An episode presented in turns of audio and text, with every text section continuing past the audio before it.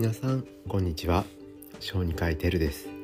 この番組では育児で困っているお父さんお母さんたちのために子どもの病気や育児について役立つ情報をお届けしています。今回は日本小児科学会のホームページに記載してある Injury Alert からのの情報をお伝えしたいと思います、えー、私はえー、このサイトの情報を、まあ、いろんな方にぜひ知ってもらいたいなって思ってていろんなところでお話とか記事にしています、えー、その理由としては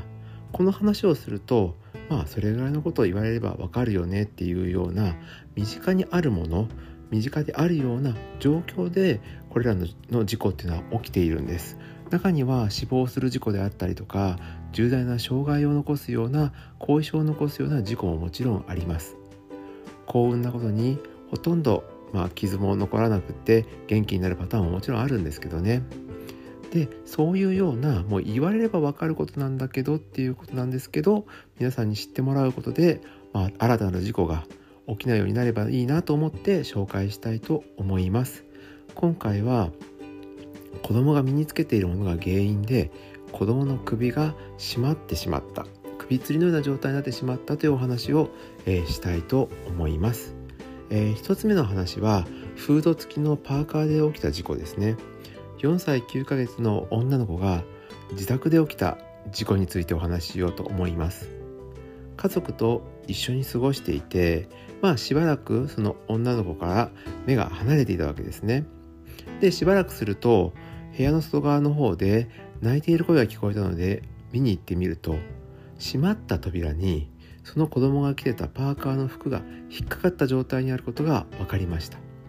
つまり子供が、外に出ようと思ってフードの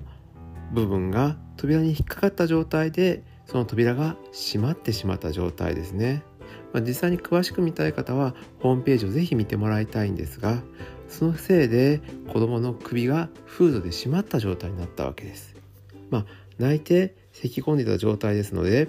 まあ、意識までは失われてませんでしたが唇の色は黒い状態になっていたので、まあ、簡単に言えば酸欠状態ということがわかると思います。一旦まあ病院に行って経過を見られましたが、まあ、首に締まった跡と目の周りにうっ血の時にできたような跡が認められたということです。まあ、このパーカーの話っていうのはすごく有名な話で、えー、1985年からですね10年間の間にアメリカで調べられただけでも死亡事故が17件起きているそうです。で実際自分も小学校の時とかにこう集団でこうこうお泊まりみたいなイベントがあると思うんですけれどその時に絶対子供にはフード付きの洋服は着させないでくださいねっていう指示を受けてたのをすごく覚えています。そのような服は、えー、着せない持ってこさせないようにという指示がちゃんと小学校の先生から出されていました。つまりもうそのような時期からこのフード付きの洋服が危険であるということはま認識されていたわけですね。それがここ数年になってもまた同じ事故が起きているっていうのは注意が必要なことかと思いますただ今回のこのことで言うと何が驚くことかというと扉のまあ、ノブというかドアの部分だけで引っかかって首が締まった状態になったというところが恐ろしくて、まあ、注意が必要な部分ですね。皆さんよく首が引っかかるとかこう首をつった状態になるっていうと自分がいるところよりも高いところでないとならない、まあ、重篤なま死亡という事故にならないと思ってるかもしれませんが実は人が座れるようなドアノブの高さでも十分首が締まって窒息することはもう分かっています。これは医学部の学生だったら、授業で習うぐらい当たり前のシチュエーションなんですね。なので、まあ、どんな状況であれ自分でこう解除できないような年齢の子供がフードの服を着ているというのはかなり慎重に親は様子を見なければいけないということを分かってください。でこれに類似したえ、事故がもう一つ起きています、え、それは何かというと、え、水筒の紐で首が引っかかってしまったという事例です。これは5歳4ヶ月の、え女の子が経験した事故になりますが幼稚園のお迎えの時間の時ですねちょうど。その時にその子はリュックを背負って水筒を身につけたまんま園庭の遊具で遊んでいたわけです。おそらくこれがお迎えの時間じゃなかったらこんな格好をして遊ぶということはなかったはずなんですね。それがこのタイミングだったので、えー、まあ、迎えに来て待ってる間に遊んでしまったということになります。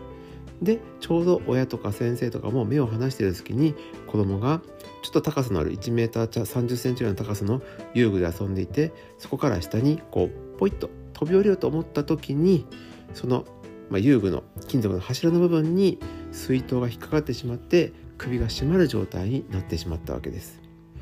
この子はおよそ12分間こうもがいた後に意識を失って失神してしまいました。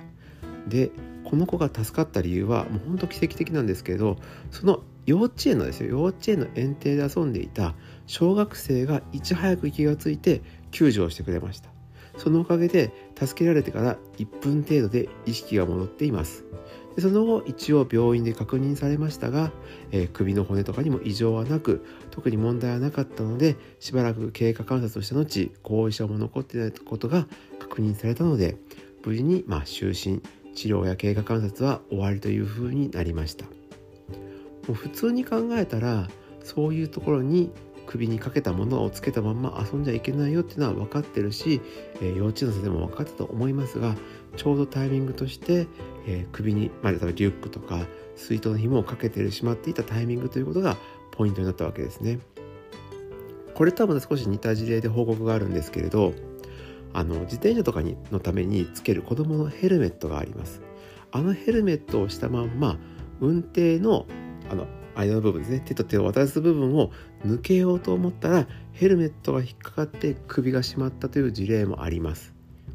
子供が遊ぶ時っていうのは本当に予想外のことが起きるので、まあ、首周りの紐のようなものっていうのは本当に外すことを注意しておいてください。で僕は自分の子供と遊ぶ時は、まあ、そういう服を子供がどうしても着たいという年なので着ちゃうことがあるんですけどもうその時はもう本当にもうボディーガードかっていうぐらいもう注意してます。もう本当にもう何かあってもいいようにもうすぐ周りにいて絶対離れません。もうそれぐらい僕は注意して見てるわけですね。で公園とか行くと、もう少し大きいお姉ちゃんお姉ちゃんとかになるとこの何を今持ってるかっていうとあの子供用の携帯電話を持っています。それがだいたいストラップについていてそれを首に下げたまま子供たちっていうのは遊んでるんです。でこれはもう正直言うと預けた側の親の説明が僕は足りてないというふうに思います。もしかするとその、まあ、大きい子だからということで油断をしているのかもしれませんがもしその子が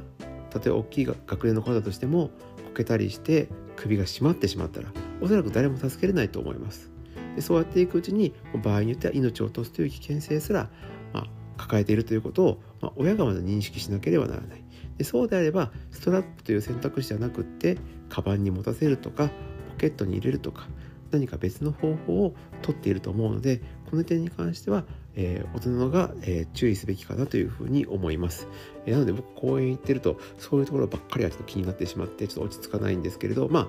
まあ、小児科医なのでもし万が一そういう事故を見つけた時っていうのは一番に助けなきゃいけない、えー、まあ、責任が、ね、ただの大人以上にあると思うので、まあ、その辺は、まあ、気にはしているんですけどね。はい、えー、今回は子供が身につけているもので、まあ、日常のの空間で起きてしまった首が締まってしまった事故の症例を2つお話ししました、えー、皆さんの身の回りでもおそらく同じようなことの可能性ってあると思います、えー、今一度、えー、ご自身のお子さんの、え学校とか周りの状況とかを、えー、押してみるチャンスと思って考えてみてください、えー、これからも育児に役立つ医学の情報をお話ししていこうと思いますので是非聞いてください以上小児科医テルでした。